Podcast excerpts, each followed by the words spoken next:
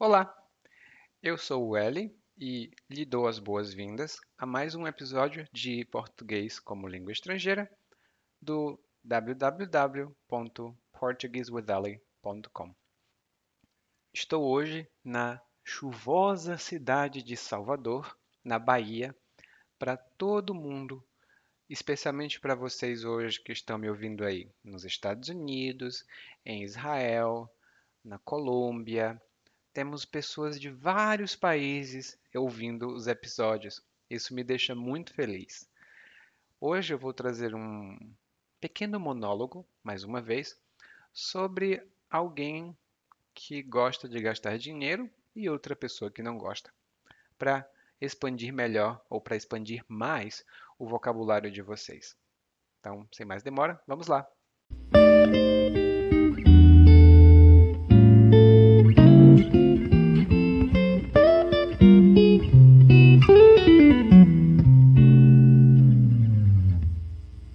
Já tem dois anos que venho fazendo um pé de meia. Nunca se sabe o que vai acontecer. Talvez, daqui a três ou quatro anos, eu tenha poupado dinheiro suficiente para dar uma boa entrada num apartamento na planta. Como eu disse, o futuro a Deus pertence. Veja só o meu irmão, Paulo. Sempre foi gastador, esbanjava dinheiro que não tinha. Só comprava coisas de marca, nunca tinha um tostão furado no final do mês depois de receber o salário. Acabou que, como a empresa em que ele trabalhava andava meio mal das pernas, ele perdeu o emprego. Como já não podia honrar as dívidas, ele ficou com o nome sujo e ainda ganhou fama de caloteiro do mercado. E é engraçado que nossos pais sempre nos ensinaram os mandamentos do bom poupador. Pensar duas vezes antes de gastar um centavo. Apertar os cintos na época de vacas magras e na bonança fazer um pé de meia para passar toda a chuva. Às vezes ele me pede dinheiro emprestado. Nesses momentos eu finjo que não entendi. Prefiro ver meu nome parar na boca do sapo que no SPC.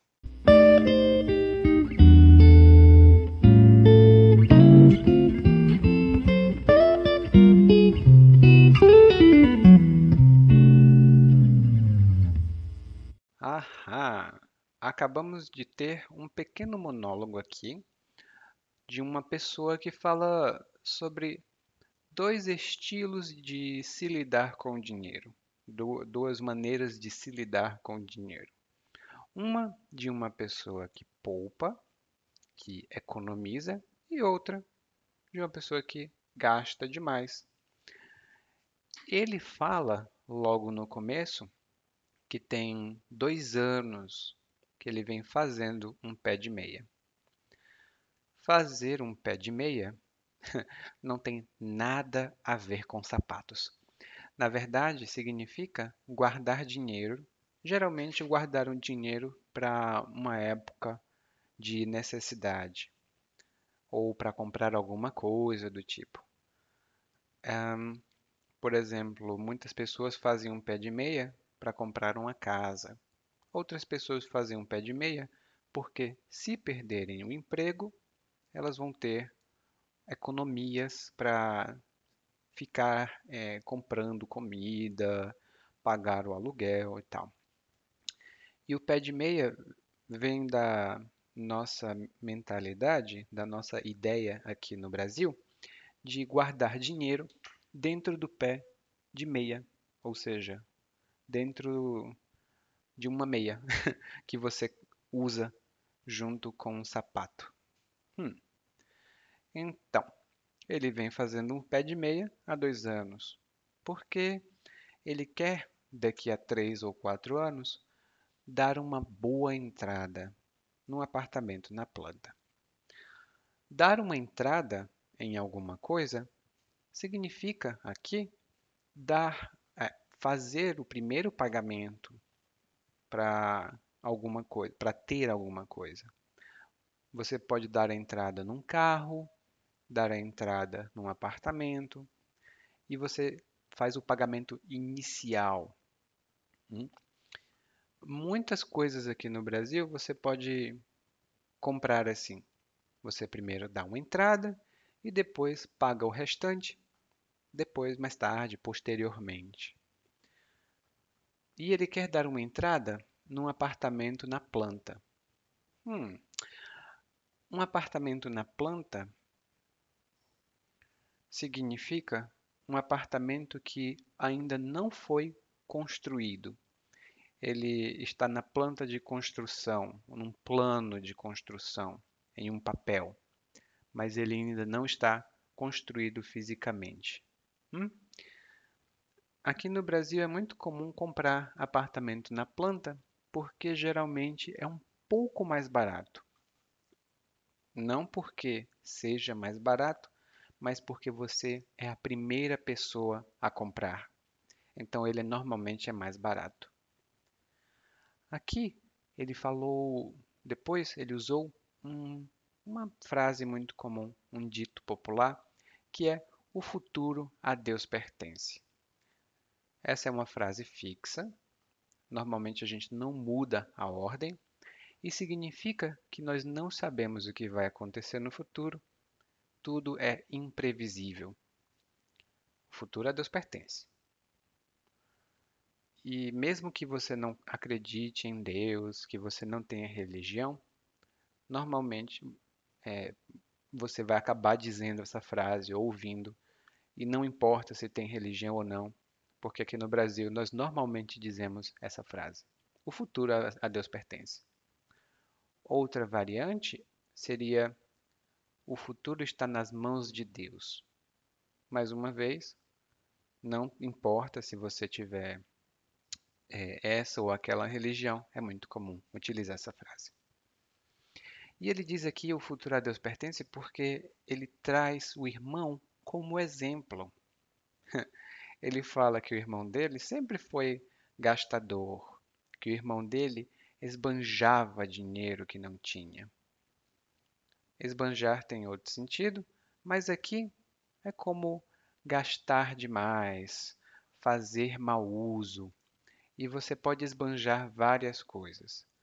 Você pode esbanjar água, quando as pessoas precisam economizar água, você está lá esbanjando. Lavar carros no dia de chuva, por exemplo, é esbanjar. Você gastar ou dissipar estragar. E uma frase muito comum aqui no Brasil, um tipo de clichê, é esbanjar saúde, que significa uma pessoa muito saudável. Né? A gente fala de uma pessoa muito saudável, que ela esbanja saúde. Mas aqui é uma coisa negativa. Ele esbanja dinheiro, ele gasta dinheiro demais. E ele nunca tinha o irmão, aqui o Paulo, nunca tinha um tostão furado. Uh, ele nunca tinha nem um centavo. Não ter um tostão furado significa não ter nenhum centavo, nada de dinheiro. Normalmente as pessoas não têm mais nenhum tostão furado depois de receber o pagamento. Elas recebem o pagamento, gastam todo o dinheiro e pum, não tem mais um tostão furado. Ele fala do irmão aqui no monólogo porque o irmão trabalhava em uma empresa, mas essa empresa andava meio mal das pernas. Andar mal das pernas significa estar em más condições financeiras. Normalmente sobre finanças. A gente fala, ah, ele está mal das pernas, significa ele está numa situação financeiramente desconfortável. Por extensão, também dizemos andar mal das pernas para aquelas pessoas ou aquelas coisas que não estão em boas condições. Se você não está bem de saúde, provavelmente você anda mal das pernas. Essa expressão é um pouco engraçada, mas geralmente é uma coisa que não está em boas condições. A empresa que o Paulo trabalhava andava meio mal das pernas, então ele perdeu o emprego. Quando você perde o emprego, você não recebe mais pagamento, você não recebe mais salário. E como você não recebe mais salário, não pode honrar as dívidas. Honrar as dívidas significa pagar o dinheiro que você deve na data combinada, né? fazer o pagamento completo das dívidas. No caso, ele não podia honrar as dívidas, então o Paulo ficou com o nome sujo. Ficar com o nome sujo ou sujar o nome são duas formas de dizer a mesma coisa. Significa que você não pagou ou não conseguiu pagar as dívidas, passou muito tempo e agora nenhuma empresa quer permitir que você tenha crédito, que você use cartão de crédito. Aqui no Brasil, se você ficar com nome sujo, normalmente isso significa que o seu nome fica registrado em um cadastro, em um registro nacional de devedores, de pessoas que devem dinheiro. E informalmente, quando uma pessoa não paga as dívidas, ela recebe o nome de caloteiro. Eu acho uma palavra divertida. Não é legal estar nessa situação, mas um caloteiro é uma pessoa que deixa de pagar as dívidas ou ele não paga o que deve e ele faz isso porque quer. Não é porque ele não tem é, dinheiro. Ele tem dinheiro, mas ele não quer pagar, então ele é caloteiro. Ele é um mal pagador. Pessoas podem ser caloteiras e às vezes a gente ouve nas notícias que países ou empresas também podem ser caloteiros. Depois, no monólogo, a pessoa continua dizendo que é engraçado que nossos pais sempre nos ensinaram os mandamentos do bom poupador. O mandamento significa uma regra que deve ser seguida, uma máxima que deve ser seguida. No, na Bíblia, que é um livro muito lido por várias pessoas no mundo, os mandamentos são os dez mandamentos de Deus. Não matar, não roubar, não cobiçar a mulher do próximo.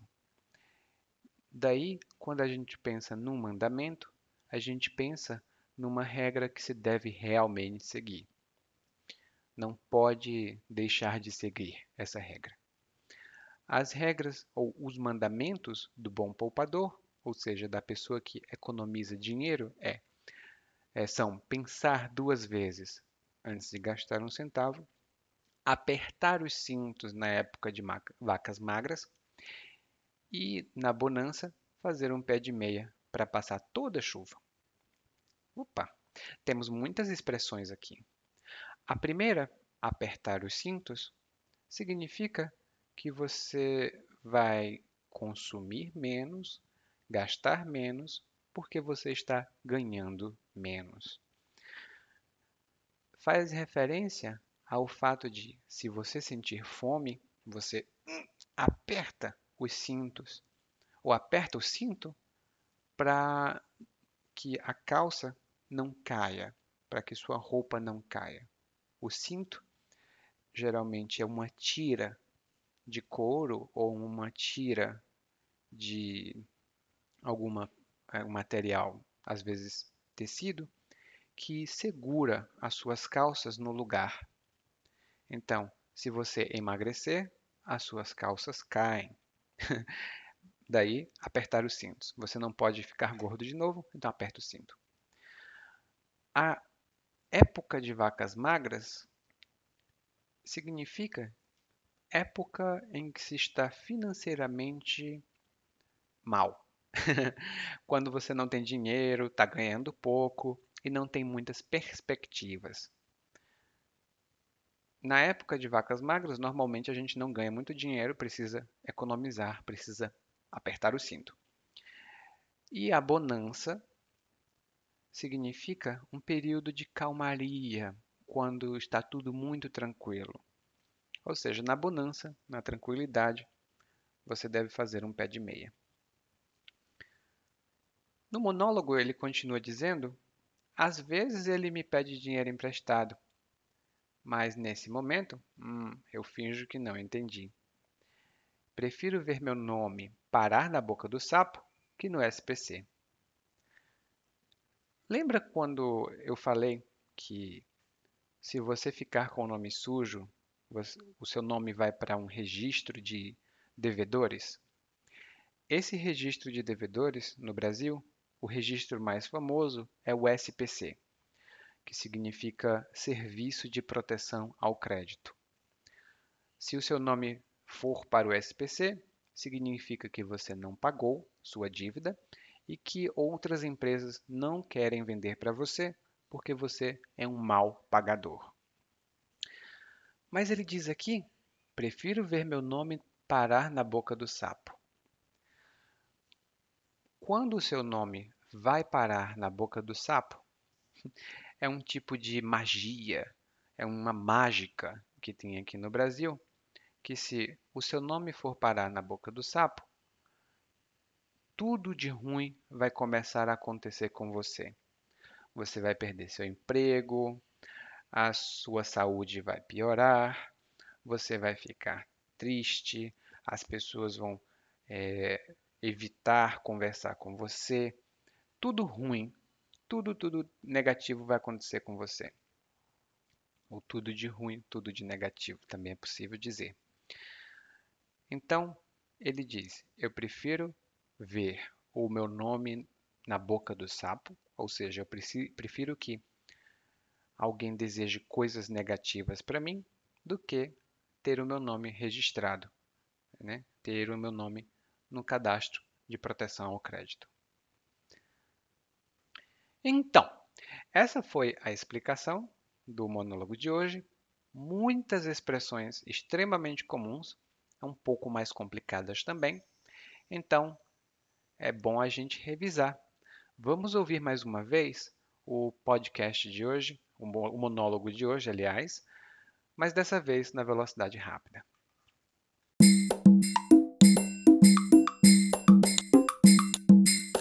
Já tem dois anos que venho fazendo um pé de meia.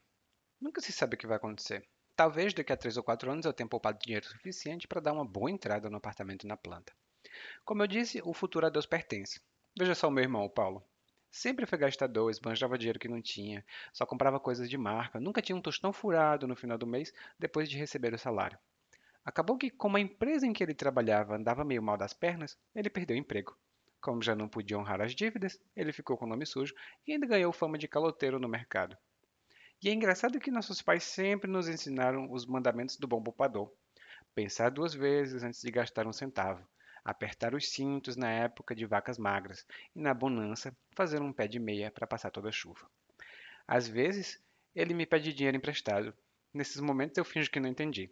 Prefiro ver meu nome parar na boca do sapo que no SPC.